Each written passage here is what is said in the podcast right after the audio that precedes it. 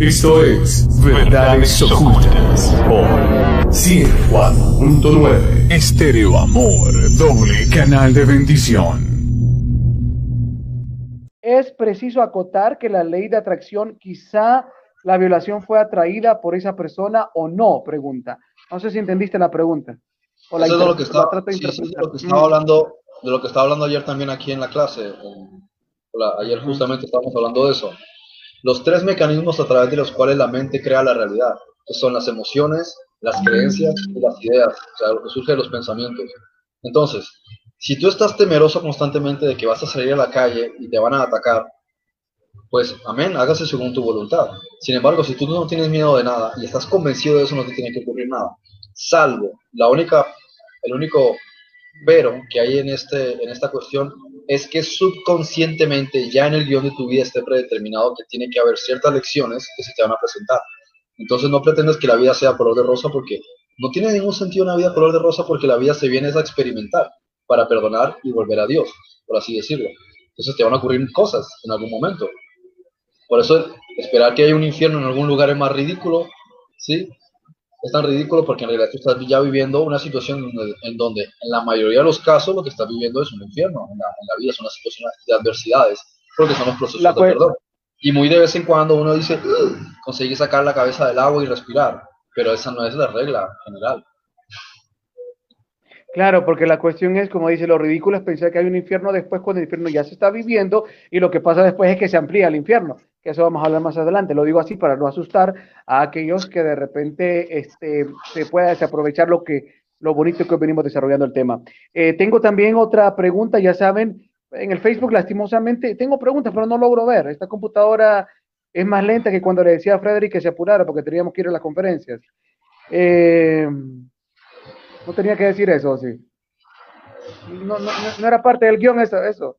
No sé si puedo perdonarte Es un ejercicio de perdón que va a tener ahora.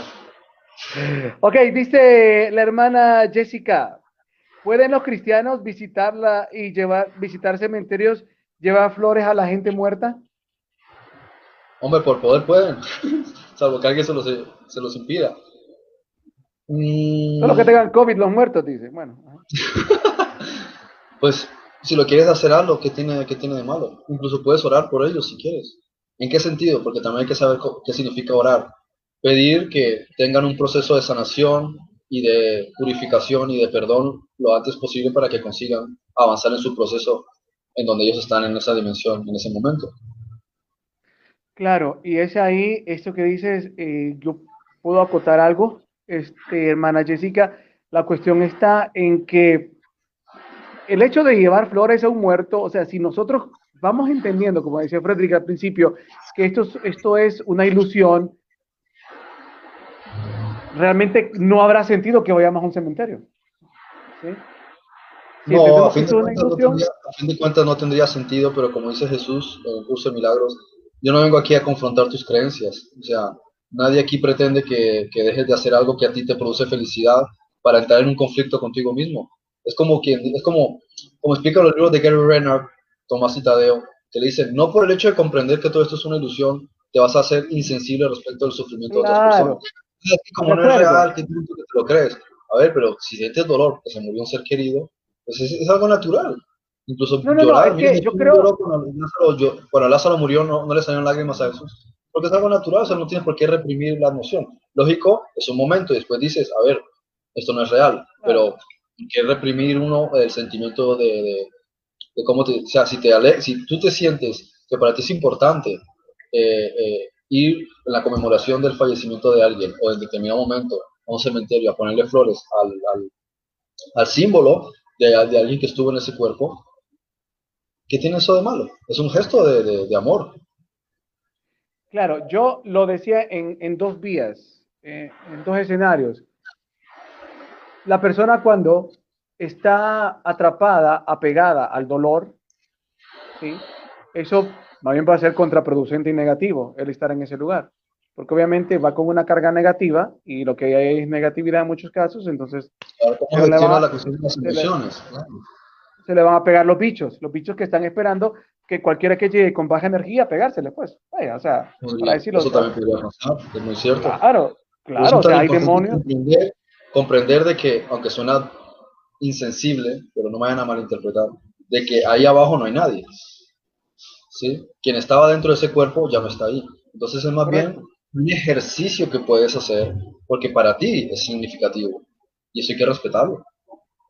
Claro, pero es que, es que ir, ir a un lugar de... A ver, a ver, yo no lo decía desde el punto de vista cuando reciente se murió tu familiar, no vas a ser tan insensible de decir, esto no es una realidad y yo no voy a ir a, a la sepultura porque eso no es realidad. No lloren, porque, o sea, no, yo no hablo de eso.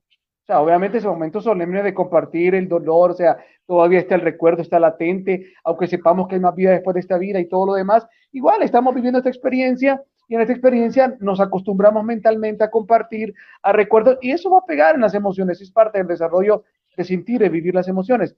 Yo lo que estoy diciendo es el cuidado cuando, eh, a ver, ¿quién de verdad podría tener, cómo lo puedo decir yo? ¿Quién de verdad, o cuántos de verdad, sería la pregunta, pueden llegar a tener un nivel de madurez para ir a un cementerio y hacerlo solo en una situación solemne a ver, oye la pregunta, de ir a un cementerio con gozo, con, con, con luz realmente, ¿verdad? Y, y hacerlo como conmemoración, recordar un momento bonito, es decir, no ir con una carga negativa de dolor, de tristeza, sino que ir realmente eh, en, en, un nivel trascendido hasta de las emociones. ¿Cuántos lo podrán hacer? Yo creo que muy pocos, muy pocos puedan ir. Entonces creo que en ese sentido hay que tener cuidado y es ahí. Y hermana, hermana Jessica, no es cuestión de que, a ver, el término de que si es cristiano o no es cristiano, eh, eh, pues si la pregunta es, vamos a ver, si la pregunta es, si una persona que es sabia, inteligente, eh, astuta y, y, entendida puede ir a un cementerio, pues ya es cuestión de su entendimiento como lo vea, me explico, o sea, no es por el hecho de que sea cristiano, sea musulmán, no, o sea, cristiano, si ha alcanzado una estatura, una estatura de entendimiento espiritual, pues entonces él sabrá en qué sentido lo hace, ¿no?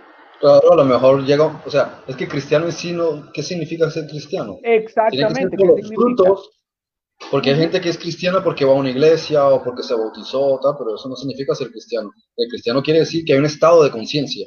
Exactamente. es el estado de conciencia crístico de la mente trascendida. Son llamados a tener la mente crística, la mente de Cristo. Entonces, si tiene realmente la mente crística, pues diría, ¿para qué voy a un cementerio si ahí no hay nadie? Ese alma está en otro lugar. Ahora, hay que ayudar también a puentear las creencias, gracias a los arquetipos qué significa un cementerio, qué significa el cuerpo. Entonces, a lo mejor es el ejercicio más fácil. Si tú vas a un cementerio, ahí está un ser querido, es el cuerpo donde estuvo un ser querido, y a ti te sirve fácil para contar un ejercicio, como por ejemplo puede ser una oración por él. Es decir, ha sido muy grato el tiempo que me has acompañado en vida. Me alegro mucho, por ejemplo, si fue el padre, y que me hayas guiado como, como hijo, que me hayas acompañado, todo lo que hiciste, el amor.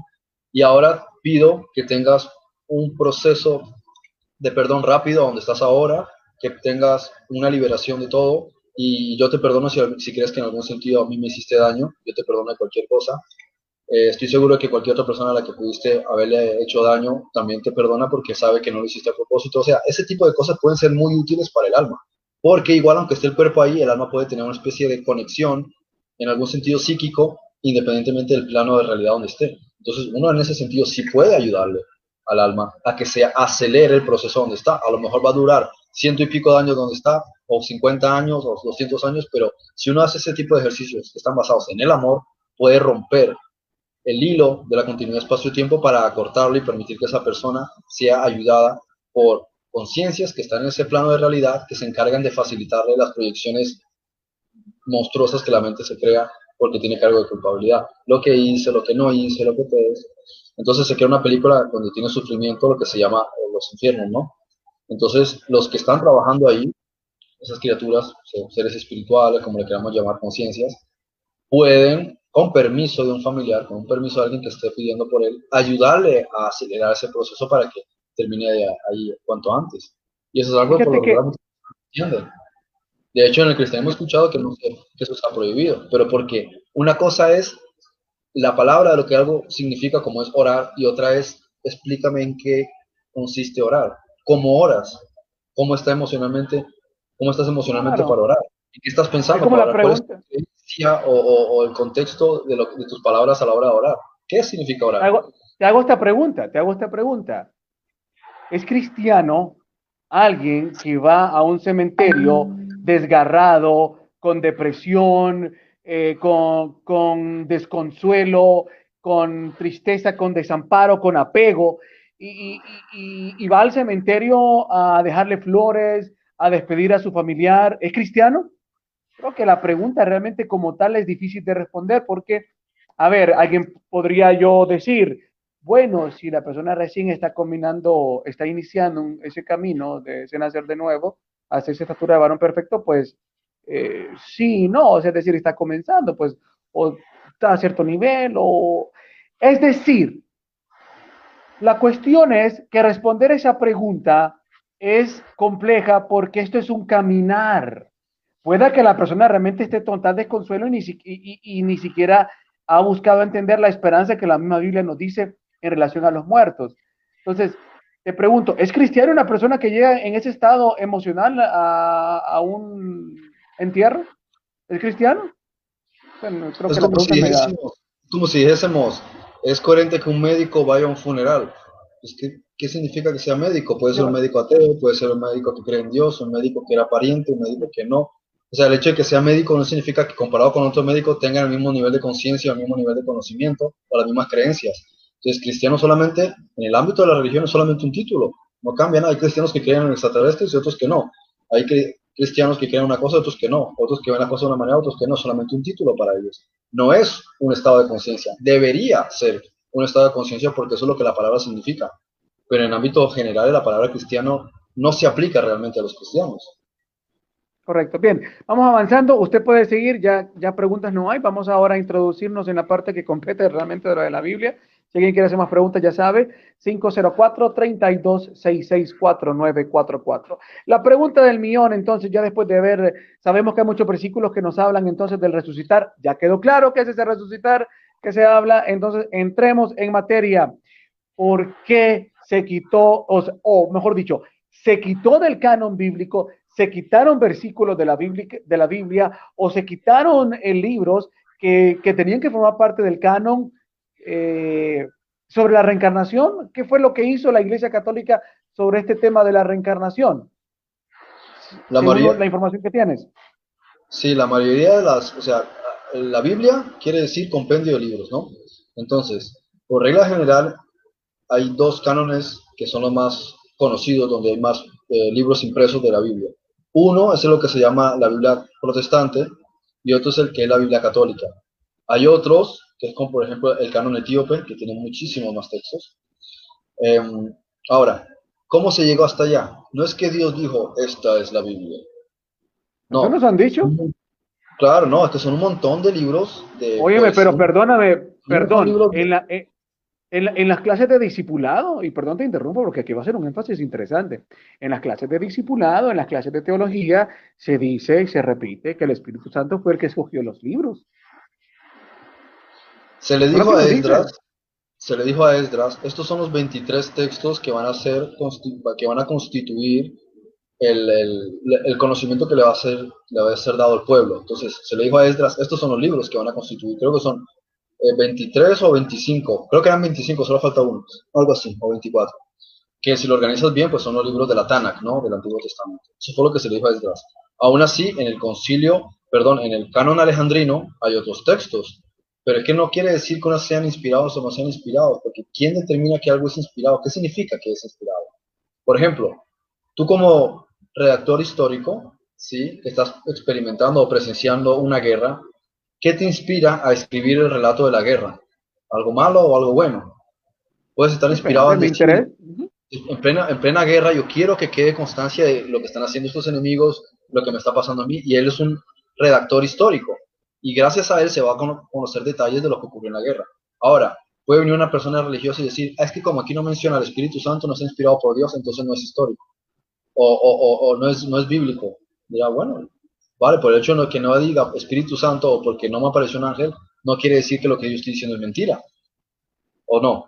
Entonces esto pasa, incluso si revisamos la literatura que, con las que nos educaron en la escuela, los cristianos o, musulmanes no cuestionan diciendo, ah, yo no creo en, los libros de matemáticas o no creo en los libros de ciencia porque eso no fue inspirado por Dios.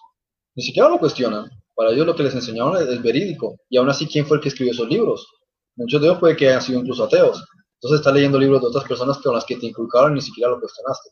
Así que aquí hay una mala interpretación con el concepto de si algo es inspirado o no es inspirado. Albert Einstein decía que era inspirado para hacer las cosas que hacía. ¿Sí? Leonardo da Vinci también. O sea, hay muchísimas personas, Nikola Tesla, todos los que han llegado a grandes niveles de comprensión, ellos en sus biografías, ellos relatan, o a personas cercanas, que ellos eran inspirados en cierto momento. Estaban meditando o estaban soñando y de repente le venía una idea. ¿sí? Thomas Bell, eh, todos, o sea, todos ellos en algún momento estaban teniendo experiencias en las que les, les dio una chispa de información. Y dice, ah, ¿y por qué no ponen ahí la Biblia de Nikola Tesla? Porque como no dice Jehová, porque como no dice eh, Israel, o como, no dice Jesús, entonces no lo vamos a poner. Entonces es un montón de, de, ambigüedades que son en realidad ridículas, porque a fin de cuentas de lo que estamos hablando es de si un libro nos está contando un hecho real o no es que es real. Ahora, que en el relato aparezcan ángeles, oye, pues entonces, ¿por qué en el libro de Macabeos, o sea, el libro de Macabeos no está en el canon protestante? Si es el libro donde más ángeles aparecen de todas las menciones de la Biblia. ¿En qué consiste? Porque simplemente Macabeo no dijo, tuvo una revelación que me llegó del cielo. Por eso por lo que decimos que no es inspirado. O sea, ¿quién determina ese tipo de ambigüedades? Ahora, analicemos los textos que componen, por ejemplo, la vida, la, Biblia protestante. Hay libros de poesía, hay libros de historia. ¿Es la historia inspirada por Dios o es simplemente historia? Eh, libros de monarquías, hay libros de historias de los jueces, por ejemplo, un relato donde un profeta se casa con una prostituta. ¿Eso es inspirado por Dios? ¿Es eso algo espiritual? ¿Es algo santo? ¿Comprende? O sea, se ha idealizado y se ha idolatrado tanto algo y mistificado que en realidad se le quita lo que realmente tiene. Es un libro de historia. Y la historia en sí, no porque sea del pueblo de Israel, es que toda la historia ha sido influida por criaturas o entidades de otros mundos y de otras dimensiones. Toda como he mencionado muchas veces en conferencias, Tutmosis III se presentó ante un ser que no era humano, ¿sí? Julio César también. Hubo cosas que vieron en, en, Nuremberg y en muchas partes del mundo, se vieron objetos, se vieron seres que no eran humanos que intervinieron, gente que tuvo revelaciones, y ha habido mucha más revelación después de la Segunda Guerra Mundial que lo que hubo en la época del pueblo de, Israel. Entonces, ¿dónde está una Biblia? ¿Dónde está la sección adjunta, sí, el anexo de la continuidad de la Biblia? Porque la Biblia se tuvo que acabar después del Apocalipsis. ¿Por qué? Porque no se sigue escribiendo. Entonces, es un argumento, fíjate que, perdón, ese... Hace muchas pendejadas de la cabeza porque limitan la capacidad de comprender y de conocer. Qué palabras, Sí, ah, entonces, aquí, aquí, estamos abiertos, Nele. Sí, entonces en el canon protestante, eh, Martín Lutero determinó que estos iban a hacer y quitó ¿sí? los que se habían anexado en la, en el canon alejandrino, que es cuando se hizo toda esta cuestión de los de la Septuaginta. Entonces, él dijo no, ¿por qué? Porque hay muchos temas, por ejemplo, Judith es pro-judaísmo, Macabeos es pro-judaísmo. Entonces hay cosas que él dijo, no, no, no, nada de pro-judaísmo porque él era antisemita. Sabemos que la cultura alemana, lamentablemente, no todos los alemanes, yo también soy alemán, pero no todos los alemanes, tenían acervo ah, antisemita. ¿Sí? Entonces, es porque era, su, era parte de su idiosincrasia. Le gustaba solo la, la, cuestión del, del, de la raza pura, ¿sí? De, germánica. Entonces, tienen esa idiosincrasia, pero no son todos los alemanes que piensan así, ¿vale? Vamos a aclarar, no todos piensan así. Entonces, él quería quitar el libro de Apocalipsis, él quería quitar los libros de Juan, él quería quitar el libro de Pedro, porque eran judíos, ¿sí? Y fueron los que estaban con él que le dijeron, oye, ¿qué, pretendes dejar ahí? No, no, vas a ponerte a hacer cenar, a hacer cenar y no vas a dejar nada.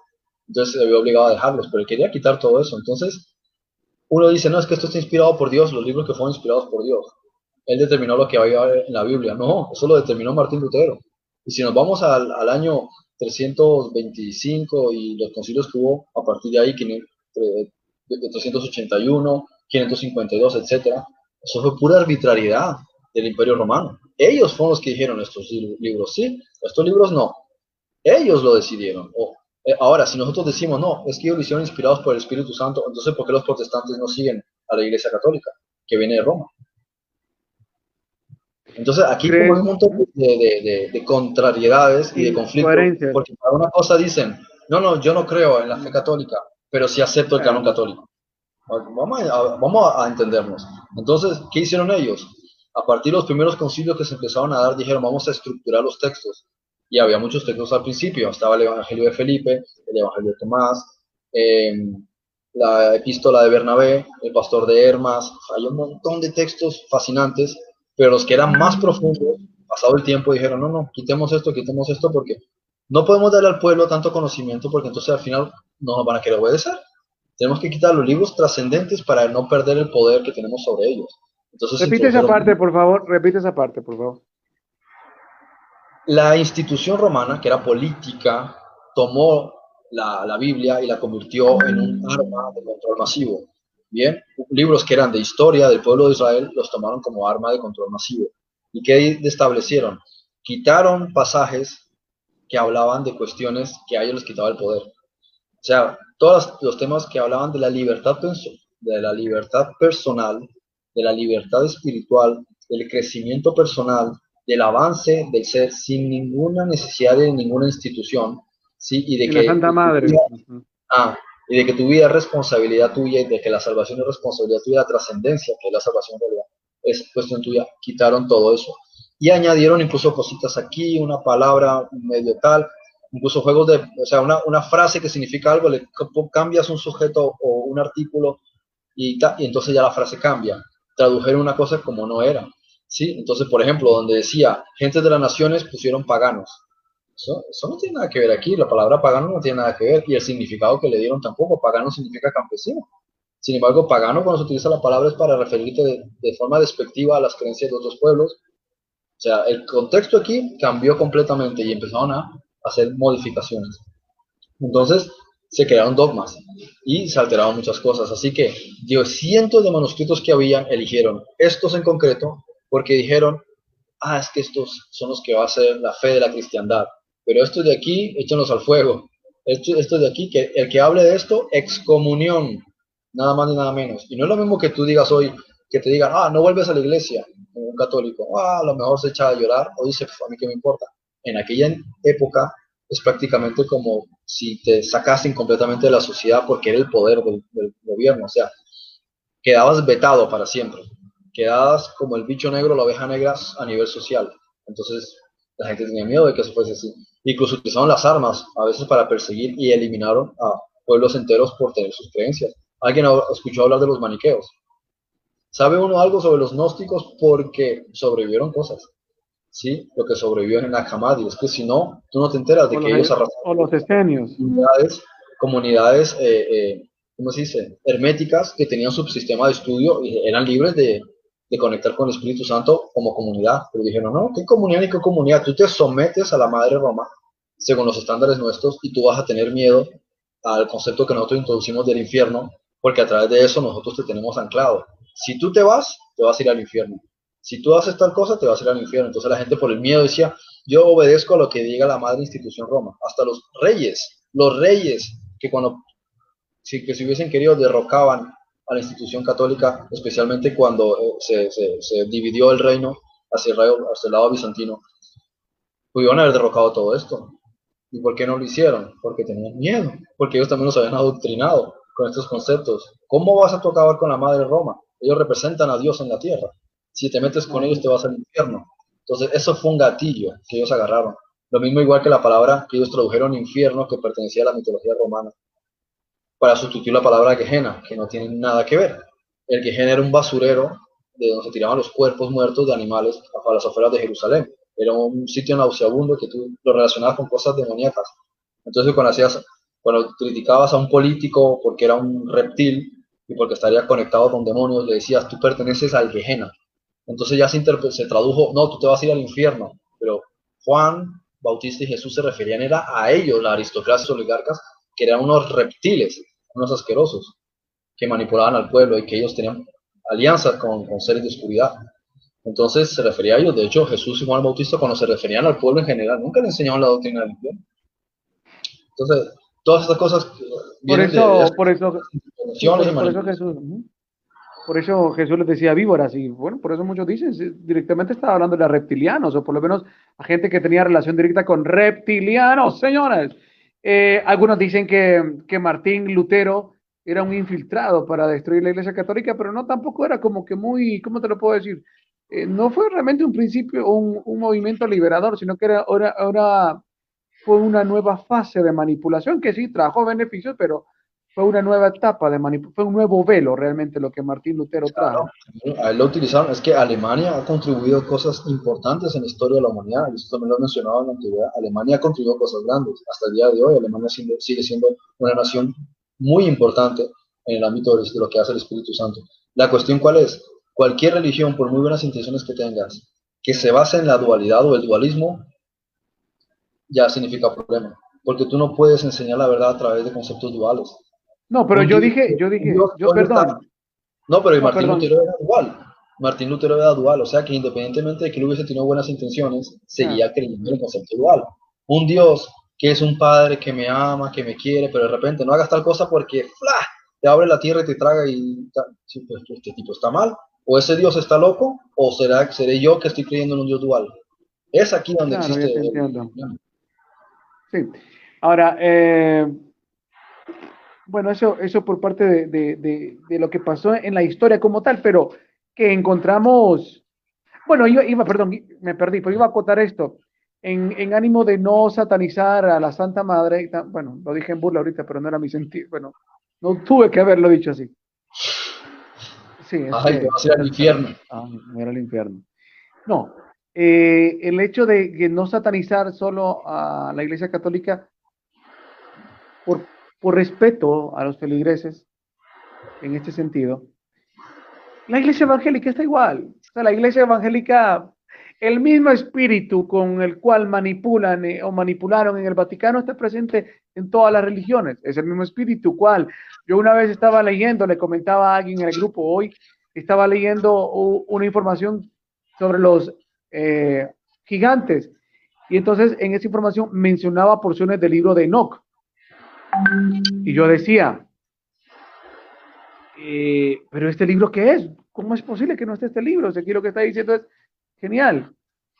Yo recordaba algunos pastores que por respeto a la transmisión no voy a decir el nombre de ellos, eh, que hablaban de estas cosas similares. Y yo decía, mm, pero esto suena a lo que dice tal pastor, mm, esto suena a lo que dice tal pastor. Y entonces una voz me dijo por dentro, y es que tú crees que ellos no conocen estos textos. ¿Tú crees que ellos no saben de esto? Pero ¿por qué no lo hablan? No les conviene como tú decías el otro día, ¿tú crees que este movimiento apostólico y profético no conoce la información de, ¿cómo se llama? Toby Robbins, ¿cómo se llama? No sé, el de este coaching. Ah, Tony Robbins. Tony Robbins. O sea, es decir, conocen la información, pero no la, no la dan. Algunos dicen que por miedo que la gente se va a perder y que no, y que es cierto, hay información de esa. Si tú lees un libro gnóstico, se te vuela la cabeza, es cierto.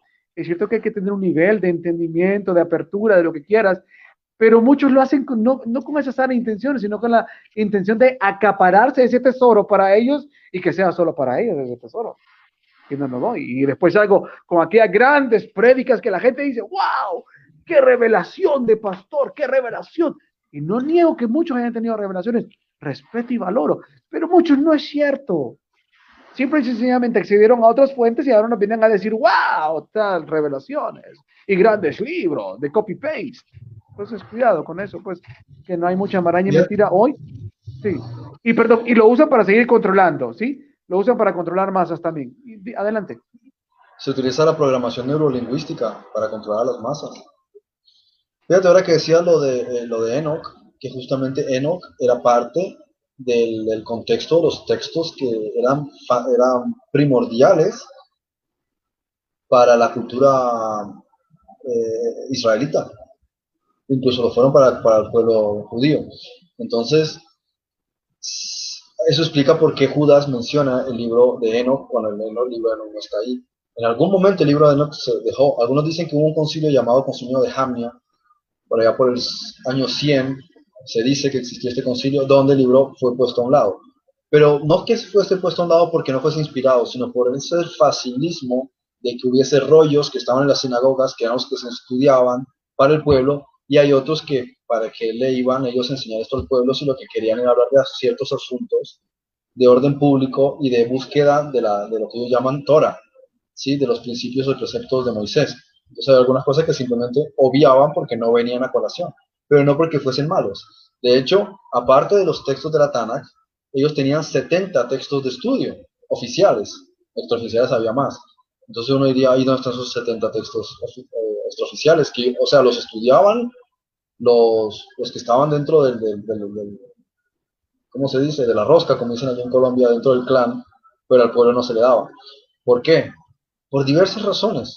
Primero, el pueblo no era letrado, entonces, ¿cómo le iban a leer? Segundo, no había imprenta hasta el tiempo de, de, Gutenberg, de Gutenberg, perdón, Gutenberg, no hubo imprenta, de Gutenberg, no hubo imprenta, entonces tú cómo hacías, era a mano. Entonces, ¿quién hacía la transcripción del texto? Era, todo estaba, o sea, toda la cuestión del conocimiento de Dios, por llamarlo así, o el conocimiento de su Dios Jehová, estaba controlado por una mafia, una mafia de familias.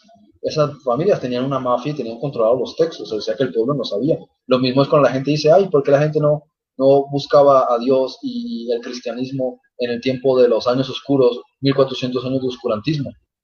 ¿Cómo iba la gente a saber si aunque pudieses acceder a un texto bíblico hasta el tiempo de Lutero, eso está escrito en latín? Primero, ya nadie hablaba latín en ninguna parte, solo lo hablaba la curia. ¿Sí? Segundo, no había imprenta. Entonces, y tercero, la gente era iletrada, o sea que si no conocías tu propio idioma, ¿cómo ibas a, entender latín? Tú te decías, bien, una Biblia, puedo saber de la Biblia, y abres y está todo escrito en latín. primero, no sé leer ni escribir, y segundo, esto es un idioma que ni conozco. y aparte de eso, una, pura mafia. Aparte de, sí, ¿no? Y, la mafia era tal que... Por eso la Iglesia Católica se enojó tanto con Lutero por haber traducido la Biblia al alemán porque hasta entonces eso fue un boom. Por eso la, la, imprenta salió justo al mismo tiempo, eso fue un despertar social. Ahora la gente podía leer la Biblia, podía entenderla en su propio idioma, podía tener una Biblia en su propia casa. Sí, a partir de ahí fue una revolución. O sea que hasta ese momento, hasta el siglo XV, XVI, no había en realidad conocimiento sobre los temas bíblicos. Dependía de que te lo enseñase un, un sacerdote.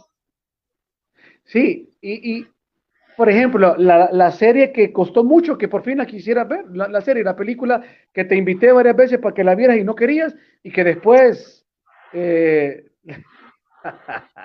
Aquella que me dormí viéndola. que la hice en tres partes. no, bueno, la, tarde, la, cuestión es esta, que la, tú decías, la gente se pregunta y dice, pero ¿por qué el Espíritu Santo no reveló? ¿Por qué no hizo tal cosa en tal tiempo? Y, o sea, señores, sí lo hizo. El Espíritu Santo nunca ha dejado de comunicar, ni en estos tiempos, ni antes. Hay, si usted se abriera la mente a leer la información nueva, actualizada, que el Espíritu Santo sigue revelando sobre cosas del pasado, sobre, eh, vaya, por ejemplo, si usted se abre y busca el curso de milagros, en la desaparición del universo de Gary Renard, se va a sorprender de cómo el Espíritu Santo sigue revelando a aquellos que se abren. Por ejemplo, la, la, el, el, la película esta de, de ¿cómo se llama? Kardec, Alan Kardec. Y muchos se van a asustar cuando diga esto. Alan Kardec es el creador eh, del texto llamado El libro de los espíritus. No sé si tú ya tuviste la oportunidad de ojear algo o, o, escuchar algo, pero cuando tú lees realmente o tú escuchas el libro de los espíritus de Alan Kardec, que es una canalización, en mil, mil, 1700 1800 fue, ¿verdad? no recuerdo realmente, no sé si recuerdas el dato. No sé, no 1800, 1700. Ah, ya, ok. El punto es que más o menos por ahí andaba. Pero la cuestión es que cuando tú empiezas a escuchar toda la revelación que empieza a darle a Alan Kardec, los espíritus guías, eh, obviamente una inspiración del Espíritu Santo, es una cuestión fascinante. Y que hoy día la ciencia, cuando tú escuchas eso, que la ciencia no había avanzado y hoy lo escuchas, dice, wow, ¿cómo es posible esto? Y, la revelación espiritual, o sea, me refiero a la del interior del hombre que revelan esos textos.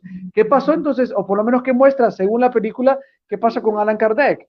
Viene la Iglesia Católica, agarra todos los textos y los quema, los quema. Entonces, no es que el Espíritu Santo no ha estado trabajando, lo ha hecho y lo sigue haciendo, pero en aquel tiempo los quemaban y hoy, ¿qué es lo que hacen? Esto hacen, escuchen bien no, hasta te quemaban a ti. Es que no solo el texto, él tuvo suerte. Pero Galileo no tuvo esa suerte. Y otros que la gente ni siquiera ha, oído hablar de ellos. ¿Sí? Claro. Pero hoy sigue pasando esto. Hoy, hoy sigue pasando esto, dice, dice Denis Ferrera, hey, vos, vos y Frederick, para ser falsos maestros, están bien informados, dice. o sea, ¿cuál es la técnica hoy? La técnica hoy es sana doctrina. La verdad solo está en la Biblia. La técnica hoy es satanizar cualquier información que, que, la gente le corte la oportunidad de meditar, de preguntar al Espíritu Santo, de abrirse. Entonces ya, claro, entonces hoy como ya no pueden matar, ya no pueden quemar libros, ¿verdad? Porque igual ya lo subís a un PDF hoy, lo viralizas, no hay problema, ya no pueden hacer eso. Pero en este momento, bueno, todavía tenemos tiempo antes de lo que van a hacer más adelante con, el plan de los Illuminati, pero lo que en este tiempo pueden hacer es decirle a la gente, no vea eso, no escuche eso, que es herejía. Y estoy de acuerdo, hay muchos herejes, o sea, hay mucha gente que está tergiversando y, y, realmente la información que realmente es trascendental la están prostituyendo, pero que, señores, es que hoy tenemos una iglesia evangélica prostituta, hoy tenemos una iglesia católica prostituta, hoy tenemos una iglesia mormona prostituta, hoy tenemos eh, un budismo prostituido, hoy tenemos un hinduismo prostituido, hoy tenemos corrientes de espirituales nuevas prostitutas, hoy todo está prostituido. Todo está prostituido, todo está contaminado, todo está tergiversado. Entonces, ¿qué le toca? Pues ah, por lo menos arriesguese y ábrase y pregúntele al Espíritu Santo. Pero definitivamente no piense que donde está tiene la verdad absoluta, porque todo está prostituido. El ego todo lo tiene prostituido. Vamos al siguiente punto. Dice también eh, el amigo Jeffrey, dice, eh, Pregúntele qué piensa de la ideología mormona y sus creencias en las Américas. También se escribió una Biblia paralela a la Biblia que usa el cristianismo, lo del libro del mormón. ¿Qué, qué, cuál es tu opinión? Es un libro precioso, pero adelante, tu opinión no fue la mía, adelante. Yo a veces he comentado la experiencia que tuve con eso, porque yo le pregunté al Espíritu Santo si eso era verdad o no, y lo que sentí fue léelo y, saca, y sale de dudas. Entonces cogí y me leí el libro y como a mí desde niño me encantaba la paleontología y también me gustó la arqueología. Y bueno, con todo eso, el primer libro que escribí, ¿no? Creación versus evolución, que es una, una apologética contra, contra la teoría de la evolución y contra el cristianismo, contra el creacionismo, perdón. Entonces, era porque me gustaba la antropología, la zoología, la arqueología, la paleontología, los artefactos fuera de su tiempo, los parts. Entonces, dije, voy a mirar a ver en, todo esto porque tengo un montón de información guardada. Es tanta que ni siquiera sé cómo compartirla porque no sé ni qué, plataforma usar. Entonces me puse a analizar y empecé a encontrar que las cosas que estaba mencionando en el libro correspondían con, con evidencias que, que, habían quedado en, constancia. Entonces, eh, me di cuenta que lo que le están contando muchas personas, eh, bueno, es un hecho. Lo que cuentan los libros de educación sobre la antigüedad, en gran parte está manipulado y muchas cosas no son ciertas y aparte se esconden muchas. Y, no se sabe que gran parte de la cultura méxica, en, de, los, sí, de los que proceden de la cultura azteca, en realidad pertenecen a la tribu de José. Y, y, otras personas también, hubo otros grupos que venían incluso de la dispersión de Babilonia, cuando se construyó la torre otra vez que había estado en la zona de Shagila, de ahí que muchas personas se, se, fueron, ellos también cogieron embarcaciones y llegaron a América. ¿no? Hubo chinos que llegaron, sí, claro, pero también llegaron personas de la tribu de José y personas que eran semitas. Y hubo diferentes movimientos y esa gente llegó a, vivir ahí. No es como esa teoría, es que no tiene ningún sentido. Eso que cruzaron subiendo por Alaska, perdón, por, por el estrecho de Bering, Bering.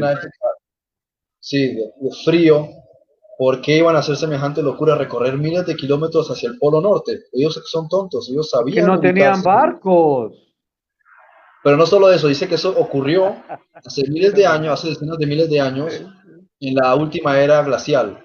Ok, esas personas sabían ubicarse, sabían la posición del sol, cómo se ubicaban ellos con las estrellas, con el sol, ¿sí? Sabían hacia el norte hacía más frío. ¿Por qué ellos iban a ir de locos a recorrer miles de kilómetros en dirección norte ¿sí? toda la zona de Siberia Oriental hacia un punto que casualmente era un puente, que tenían un GPS para saber que por ahí podían llegar a América, cómo sabían que había algo miles de kilómetros, buscar que no, no morirían de hambre en, semejante zona de frío. O sea, esa teoría es tan estúpida y absurda, ¿sí? Y de hecho ya lo demostró, eh, ¿cómo se llama esta mujer? eh, por allá en los años 80 y 90, una arqueóloga demostró que había ah, evidencia sí, de personas que habían estado en, la América hace miles de años, antes de lo que la teoría decía. Y a esa mujer le hicieron la guerra, le, dañaron todas las carreras profesionales y después con el tiempo se descubrió que era verdad. Entonces hay evidencia no solamente de, eso, sino evidencia de, personas que existían hace mucho. Incluso en la, en la evidencia tolteca hay caras de gente africana. Pero ¿cómo se supone que ellos no llegaron hasta el tiempo de Colón? Hay evidencia, hay, hay en, en, en New México, en Nuevo México, hay una cueva en la que tú entras, hay un muro que está escrito en paleohebreo los diez mandamientos, y eso es precolombino. Entonces, ¿cómo puede ser que antes de Colón lo hubiesen sabido y cómo que en lengua pre, prehebrea? ¿Cómo, ¿Cómo se pudo haber llegado a eso? O sea, no tiene sentido. Sí, hay descripciones incluso de Jesucristo. Entonces, hay una cantidad de desinformación, y el padre Crespi también en Bolivia y Ecuador. O sea, los indios, él tenía tanto amor hacia ellos y los ayudó tanto que ellos, en regalo, en como forma de agradecimiento le regalaban muchas cosas antiguas que tenían, y entre ellas había descripciones en hebreo, en lengua hebrea, en lengua aramea, de la Torre de Babel, de los diez mandamientos, o sea, montón de cosas que cómo podían saberlas, ¿sí? Y cuando se llegó también los primeros, los primeros que llegaron con los colonos a comunicarse con los indígenas incas y de otras culturas, y hablaron con ellos, el traductor les preguntó sobre su historia y les empezaron a hablar de que según su cultura antigua, en el principio hubo una pareja que vivió en un jardín y fueron tentados y entonces fueron expulsados de ese paraíso y después, mucho tiempo después, hubo un diluvio y sobrevivieron pocas personas y que después hubo una gran torre donde todos hablaban el mismo idioma. Y dices, ¿cómo se supone que esa gente sabía eso si ellos acaban de llegar? ¿Quién les indujo este conocimiento? Y cuando empiezan a hablar, a hablar, a hablar, hablan de las doce tribus y hablan de determinadas cosas y dicen que el Señor los trajo hasta allá. Dicen, pero este, estos son parte de las, dos, de las tribus perdidas de, de Israel. Entonces, yo encontré que había una correspondencia con lo que estaba contando el libro de Mormón, con lo que es la, evidencia eh, antropológica, la, evidencia, paleontológica. Dice Jeffrey, según el libro de Mormón, en sus primeros 15 capítulos, ellos construyeron un barco por instrucciones de Dios. También el libro de Mormón dice que Jesús después de su resurrección fue a visitar a la gente de las Américas. ¿Habrán sido ellos los que se refería cuando dijo que tenía otras ovejas que no eran de ese redil y que ellas debía de visitar? Sí. Creo que más amplio, ¿no? Y bueno, y también creo, que también más amplio, ¿no? Pero bueno. Claro, de hecho es así, tanto es así que mira, en Colorado, en Illinois y no sé si en otros sitios, se han encontrado en cuevas grabados donde aparece Jesús. Y aparece escrito también en paleohebreo. Eh, y aparecen dibujos incluso de la crucifixión, de cómo fue llevado el cuerpo, de que a los tres días resucitó. Y todo eso estaba grabado en pie, eso es precolombino. ¿Cómo llegó hasta los... No lo saca, y no lo sacan a la luz para que veamos cómo está la manipulación de todo esto. Imagínate si eso sale a la luz. Observa su religión. Tú solamente observa su religión. La cultura que hablaban de Quetzalcoatl, en la segunda avenida que tuvo Quetzalcoatl, su descripción es la misma que la de Jesús.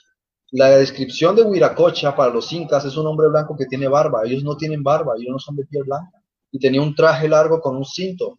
O sea, estaban hablando de Jesús. Huiracocha era Jesús. Sí, la segunda avenida de Quetzalcoatl, que ellos de la que hablaban, era Jesús. Cuando los indios Opi llegaron a Arizona, ellos dicen que ellos también fueron visitados por el gran hermano blanco, y la descripción de él es de Jesús, Pajana, como le llamaban ellos. O sea, Jesús estuvo hablando con los indígenas de América hace miles de años, después de la resurrección. Y aparte también, incluso estuvo en el Tíbet. Jesús estuvo predicando en el Tíbet. Y había, había una descripción en un muro en Lhasa, donde se decía Isa, refiriéndose a Jesús, ha sido el mayor maestro que ha existido en la humanidad. Y eso cuando Jesús tenía 24, 25 años, que estuvo hablando con los grandes sabios en Lhasa. También estuvo en Grecia, también estuvo en Egipto, habiendo hablando estuvo con ellos. Estuvo en Inglaterra, estuvo en Francia. En Inglaterra, estuvo en París. Fue a McDonald's. Bueno, eh... el primer ah, Gracias por la publicidad a esos Illuminati. Dice, entonces se puede tomar el libro de Mormón como el libro religioso más antiguo de este nuevo mundo, las Américas, porque según se dice la historia que cuenta ese libro, relatan desde que están en Jerusalén. Bueno, no sé, creo que es muy ambiguo. desde el año 600 antes de Cristo hasta el 400 después de Cristo. O sea, va en ese marco de mil años, la descripción del relato. Sí, ok, bien. Eh, dice que viene de la ascendencia del palo de José, eh, ellos, ya lo, ya lo mencionabas tú. Ok, Freddy, ya para cerrar el programa de hoy, eh, aterricemos en, en los siguientes aspectos. tenemos referencias bíblicas que tú crees que han sido tergiversadas, cortadas, manipuladas, em, actuales, donde podemos tener luces de, de, la reencarnación. ¿Conoces tú si realmente hubieron, existieron frases que se extirparon o versos que se han quitado, donde sí hay mención directa y clara de la reencarnación? Sí, sí, hay algunas citas que, que por terceros han llegado, especialmente lo que se llama los padres de la iglesia, que ellos hacían comentarios respecto de, manuscritos y sus propios debates. Orígenes tenía debates con este y con el otro, y tenían comentarios, ¿sí? O sea, por ejemplo, Adversus Araejes, ¿sí? Eh, Plinio, bueno, muchos que escribieron y hicieron comentarios al respecto, eh, debatiendo y criticando ese asunto. Algunos decían, bueno, yo lo dejo ahí, yo no sé si es o no es, pero por ahí lo escuché, por ahí lo leí en algún texto que todavía prevalecía. Y eso es de lo poco que, hay. Y después en la propia Biblia, pues hay algunas cosas ahí que se quedan cuando le dicen Juan era Elías. ¿Cómo podía ser Elías? ¿Sí? Estaba, Elías estaba en él.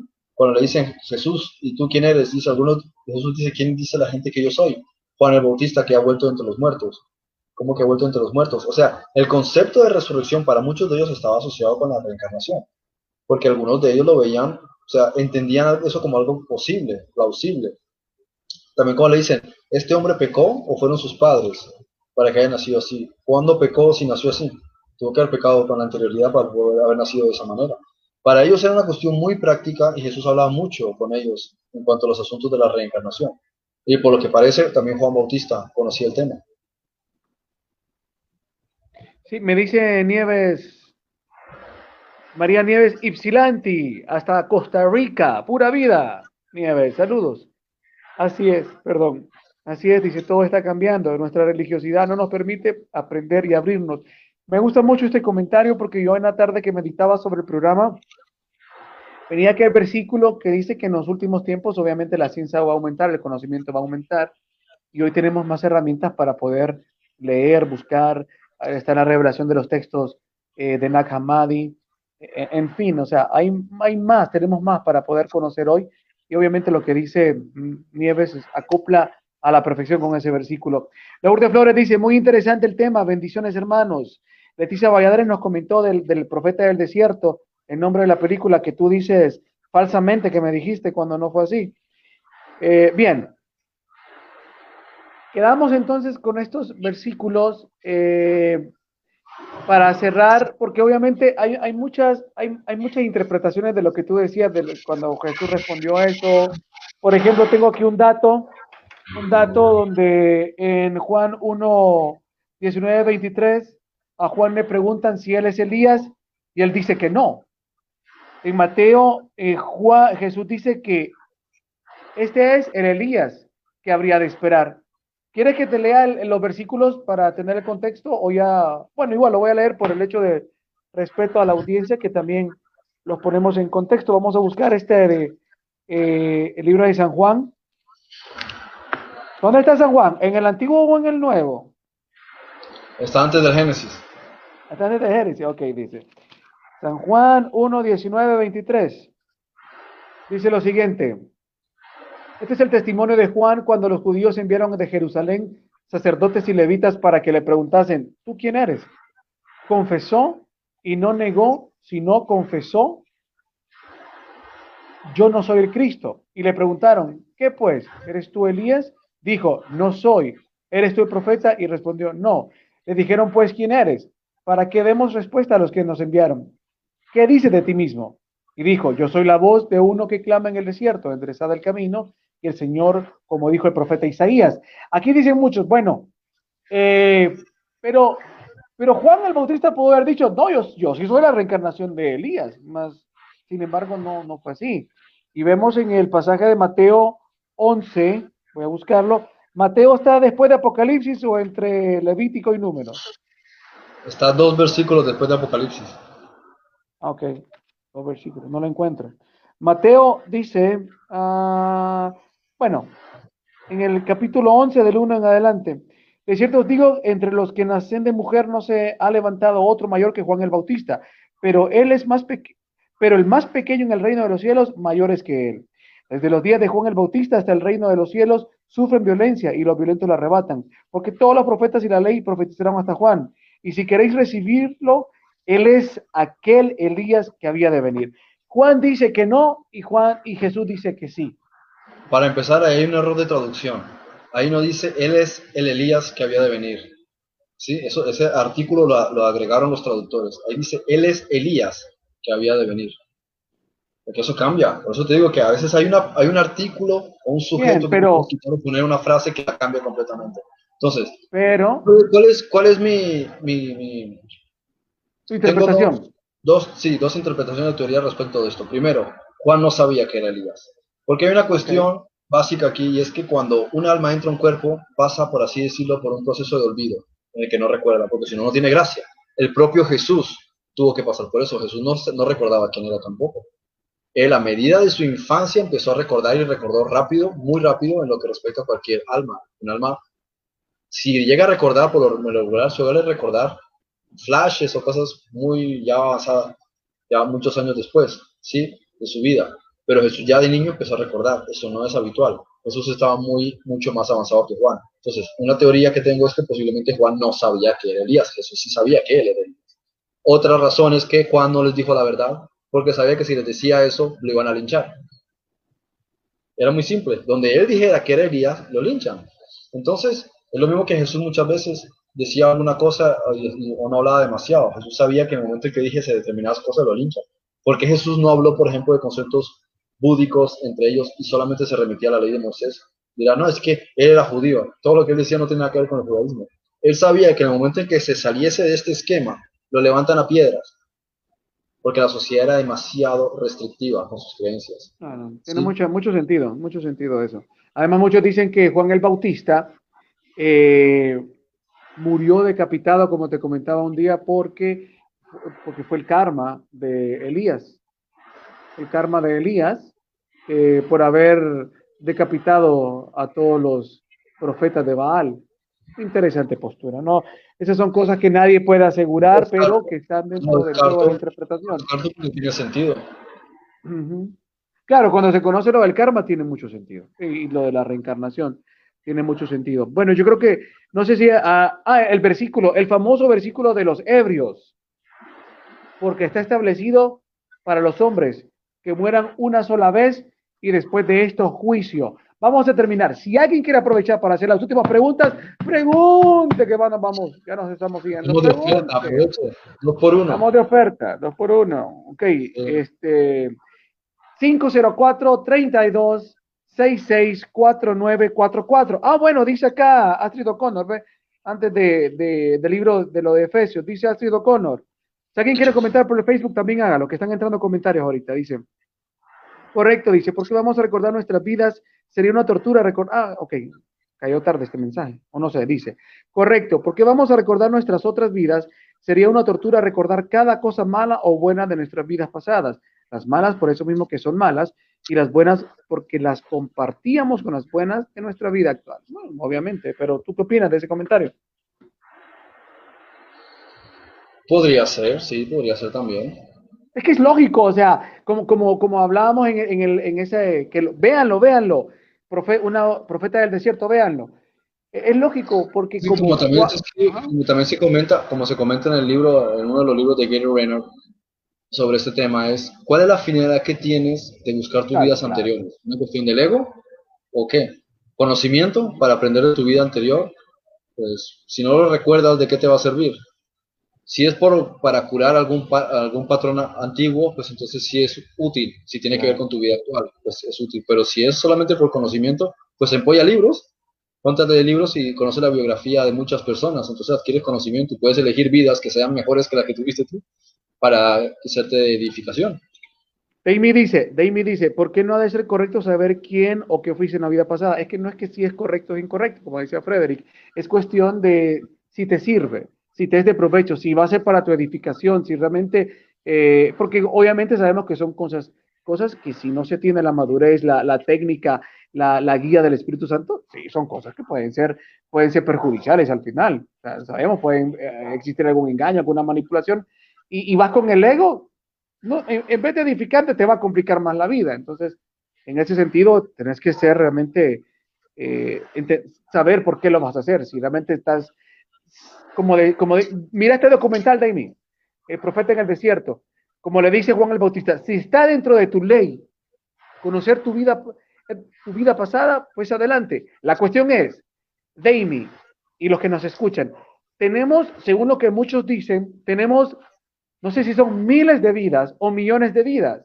Entonces, de, si pongámosle en un caso corto, tenemos miles de vidas. Dios mío, conocer todas tus miles de vidas no te va a ajustar ni siquiera la vida que te, no te va a ajustar 365 días por 60 años promedios que tenés, no te va a ajustar para conocer cada segundo toda tu vida pasada, me explico. Entonces, Imagina cada sesión, cada sesión de hipnosis, pues, pues si la puedes en una sesión de hipnosis de 20 minutos recordar 20 años, pues valdría la pena, pero es que si no, aún así, aún así es está, está mal interpretando, Dame dice, se, se puede hacer a través de una regresión, sí, y dice, no siempre es el ego, es cuestión de sanarte. Sí, es que lo que estamos diciendo, si es para sanarte, si el Espíritu Santo te está guiando y te dice, ok, vamos, si lo sientes en tu ser, como dices, yo sé que a través de esto me voy a sanar, yo sé realmente que necesito, o sea, ok, la, la vida, el Espíritu Santo te está guiando para una vida en específico, que es la que tienes que sanar. Ok, en ese sentido espectacular, hay que hacerlo, hay que buscarlo. Lo que yo te estoy diciendo es, si tenés por decirte, tres, si tenés dos millones de reencarnaciones. Dios mío, dos millones de vidas que reencarnaste, Dios mío, ¿a cuál vas a ir? ¿O, a cuántas vas a ir? O sea, si es para sanarte, exactamente, si es para sanarte, si es para sanarte, es porque el Espíritu Santo te va a guiar a la vida donde hay una relación directa con esta vida la que está concatenada con esta vida y ahí te va a llevar. Entonces, en ese sentido, pues hacelo adelante, buscar la regresión, porque ahí está. Lo que estamos diciendo es, como siempre, es cuestión de intención, buscarlo con la intención correcta, con el espíritu correcto. Nadie dice que no lo hagas, solo estamos diciendo, seamos coherentes con el tema, entendamos que son miles de vidas, si es que así es, entonces, ¿cuál es el objeto? Pregúntate, repreguntate, si es para sanar, eh, trata de que el Espíritu Santo te guíe para que sea la persona correcta y adelante. Yo siempre sueño que regreso a una época de mi vida y no recuerdo por qué y siempre me despierto como angustiada. Dice Daimi. ¿Te repito la pregunta? Sí, que se despierta angustiada. Ah. ¿Cómo, Ay, Dios mío, sé que ya se está durmiendo el viejito. No, que se fue en ese momento el... el... Ok, repito, dice Daimi. Yo siempre sueño que regreso a una época de mi vida y no recuerdo por qué y siempre me despierto como angustiada, dice. Ah, es que eso es lo que yo entendí, por eso no sabía qué responder, porque no, no hay ningún dato ahí. Bueno, yo lo que, vez no recordamos, no recordamos información, pero sí recordamos emoción. No recordamos concretamente en el sentido de la memoria qué fue lo que vi, qué fue lo que escuché, pero sí recuerdas qué es lo que sentiste. Sentiste algo desagradable o algo molesto, puede ser. Sea, lo que pasa que cuando uno está dormido, de las cuatro fases, una de las fases del sueño es el REM, o Rapid Eye Movement, que es cuando entras, eh, cuando los ojos se mueven rápido, sí, movimiento rápido de que es cuando se dice que estás durmiendo. Entonces, aquí tú entras estados paralelos, sí, porque el DMT se activa, la, sí, la vitamina, ¿cómo es que se llama? Sí, entonces estás en estados, pues, paralelos y no para brutos, ¿verdad? paralelos, no para brutos. Eso, no paralelos. Entonces tu conciencia viaja y entre algunas de esas cosas puede llegar a conectar con una memoria genética, con una memoria racial, con una mm, memoria almática de vidas anteriores. Entonces puedes conectar con eso y decir, a mí me suena que yo estuve por aquí si hace te sientes conectados con lugares que, has visto en sueños. De hecho, muchas veces seguro que, se, se, sentirán identificados, que tienen sueños con lugares que dicen, wow, ¿y esto dónde salió? Porque este sitio nunca lo he visto en vida. Entonces, ¿de dónde la mente sacó una información o algo si no tiene esa información previamente? O sea, tú sueñas, por ejemplo, con una casa y dices, o un lugar hermoso y tú dices, ¿cómo en mi mente se apareció esta imagen si no tengo ningún precedente? Jamás en mi vida había visto este sitio. Entonces, de algún lado hay una especie de conexión con una información que llegó a tu mente de algún otro lugar o, de alguna otra época. Mira que eh, yo le compartí una vez a mí, y esto por, porque es algo que también a mí me ha pasado, y, esto me lo reveló el Espíritu Santo a mí particularmente, eh, que cuando una persona eh, sueña que, bueno, dice una época de mi vida, yo cuando soñaba muchas veces, en reiteradas ocasiones, que regreso a una época de mi vida, en este caso con el colegio, la escuela, ¿no? y con algunos episodios particulares, es como que el Espíritu Santo me decía, es que hay cosas que tenés que resolver para poder avanzar, son cosas que tenés que resolver. Entonces te lleva y soñas constantemente con eso porque hay cosas que el Espíritu Santo está mostrando a través del sueño, ¿verdad? Y hay episodios que no están resueltos y que son parte de lo que está evitando, Avanzar, seguir al siguiente curso, ¿no? Yo muchas veces he soñado, a veces soñaba que no me había terminado de graduar de la escuela, otras veces del colegio, otras veces de la universidad, y otra de la maestría, que realmente la maestría no me he graduado, me falta una, una cuestión ahí, pero este, al final yo interpretaba eso. Dice, óigame, óigame, ¿cuántas personas en el universo tienen la bendición de que su suegra los esté escuchando, hombre? Yo puedo sacar pecho que mi suegra me esté escuchando. Oíme, o sabe lo que es eso. Y dice mi suegra, que le mando un besote, Doris Carranza, dice, Ustedes me transportan a otra dimensión y ahora para regresar, dice, qué bonito. Dice mi tía Leti, que es otra bendición también, que mi tía esté conectada hasta esta hora, porque sé que le encantan estos temas. Dice tía Leti, eh, ¿existen, ¿existen vidas paralelas en otras dimensiones? Pregunta. Luego tengo otros comentarios y preguntas que hacer. Me están cayendo. Adelante, No, no, la pregunta. ¿Existen vidas paralelas en otras dimensiones? Yo no lo sé porque no tengo información sobre ese asunto, pero, en este, en el sentido de la teoría, en el sentido de la teoría de las supercuerdas, en lo que es la mecánica cuántica, se, considera como plausible. O sea, en el sentido de la mecánica cuántica se considera por la teoría de, de las cuerdas, de las supercuerdas, que es posible que uno exista paralelamente en otro lugar. ¿Por qué? porque de la misma manera que el fotón puede estar en dos sitios al mismo tiempo, nosotros también somos una difusión de la conciencia paralelamente. Entonces, puede existir y por lo que sí tengo entendido, la, la continuidad espacio-tiempo la está determinando el Espíritu Santo de diferentes maneras y cada decisión que el ser humano toma crea una nueva línea de continuidad espacio-tiempo, lo cual quiere decir que existen muchas probabilidades, posibilidades de la continuidad espacio-tiempo según las decisiones que cada uno toma. Y todo eso está enramado y lo controla el Espíritu Santo. Y con el tiempo va eliminando aquellas que ya no son necesarias.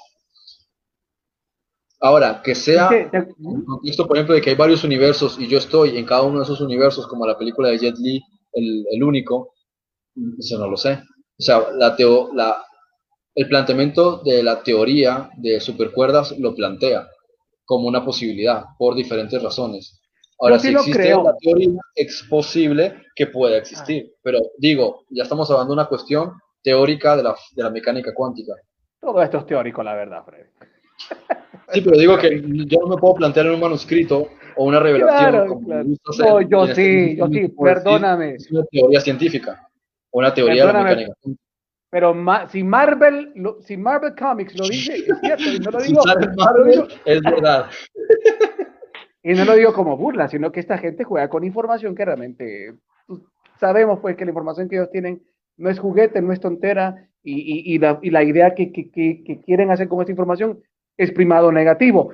Eh, vemos en, en, Marvel, en la de Doctor Strange, eh, se nos muestra un, una ciudad paralela a Nueva York y ahí gráficamente la, la ponen, es súper interesante. Entonces, yo la verdad es que, como dice, como dijo Jesús, para el que cree todo es posible, para mí todo es posible, la verdad. Sigamos adelante, dice, ya para cerrar, tengo comentario de la suegra, dice, eso me pregunté varias veces, que yendo por cierta calle me dio la impresión de que se repetía y que ya había pasado por ahí antes. Bueno, lo mismo, son episodios que hay que... Astrid me había puesto un comentario, pero se me perdió. A ver, que no me deja ver más esta papada vieja. Ay, ay, vas a decir una palabrota, te hubiese ido al infierno. Está miércoles, es que estás computadora. A ver, baja chiquita. No, no quiere. Amiga, había mandado un mensaje ahí que no lo logro ver. Lo siento. No, no, no logro ver, pero había hecho un comentario, lo que pude leer, el comentario de Astrid. Eh, algo así como que, bueno, si el Espíritu Santo eh, nos guía para ir a algún episodio de nuestras vidas pasadas, así va a ser. Si es para edificación, perfecto, que así va a ser algo así comentaba, sino que lo estoy inventando. No me deja ver para más abajo. De ahí me dice Cabal, era con el colegio ese lugar. Sí, son, son episodios, o sea, tiene que ver con tu nivel de crecimiento. Recuerda que la escuela es un sinónimo de crecimiento, ¿no? Hasta está estipulado por grado, por niveles, entonces obviamente es un nivel de crecimiento. Eso está asociado con niveles de crecimiento del ser interior. Eh, bueno, Freddy, nos vamos. No sé si hay algo más que, quieras comentar. Eh, nos estamos despidiendo. No sé, tía, tía Leti, si tengo que comentar eh, de los que quedaron ahí. Ya para la próxima, si hablamos de la mención del libro de, de la carta de Hebreos, sí, que habla de que para el Adán, la muerte, sí, la muerte ah, en el sentido que se quiere entender, el nivel de, de, la forma, en el nivel de la mente, y después de eso juicio, también hay que entender qué es juicio. si uno no entiende de qué va el asunto, qué significa juicio, ahí eso también está mal interpretado mucho. Conclusiones, resucitar no tiene nada que ver con la escasez del vocabulario que nos presenta la idea de que un cuerpo biológico vuelve a la vida. No, tiene que ver con la estatura del varón perfecto, tiene que ver con el estado búdico, con el estado crístico, tiene que ver con realmente llegar a ese nivel de trascendencia. Dime. Claro, el cuerpo de la resurrección es el cuerpo, cuerpo de cuarta densidad. Por eso Jesús dice, ni la carne ni la sangre pueden heredar el reino de Dios. Y en otra parte dice, esta carne y esta sangre no pueden heredar el reino de Dios. O te lo está diciendo porque se cree en eso de que la resurrección es una cuestión de revivir el cuerpo, porque solo es una doctrina del catolicismo, pero eso no fue nunca una, una doctrina que otras culturas aceptasen o creyesen, porque ellos sabían que como una cuestión de alta vibración va, va a compaginar con algo que pertenece estrictamente a la tercera densidad. Claro, entonces, señoras y señores, Cualquier pregunta que tengan con algún versículo de la Biblia que hable sobre resurrección, si le cambian el, concepto que tienen sobre la palabra resurrección. La resurrección es una cuestión perdón. de revivir el cuerpo. Mira qué bonito. Usted está igualito a mí. Igualito el, el parse. Entonces, eh, la cuestión es, si ustedes quieren darle una nueva interpretación o reinterpretar el texto bíblico donde aparezca la, la, la frase resucitar, si ahora suprimen esa palabra con el concepto antiguo que tienen y le ponen el nuevo concepto, van a entender entonces a qué se refiere de mejor forma el texto bíblico que está en mención. Freddy, nos vamos. Gracias por, por este tiempo y bueno, ya también estoy cansado, yo no crea. Parce, también cansa estar acá. Son dos horas 21 minutos las que nos echamos, parce. Y 37 segundos.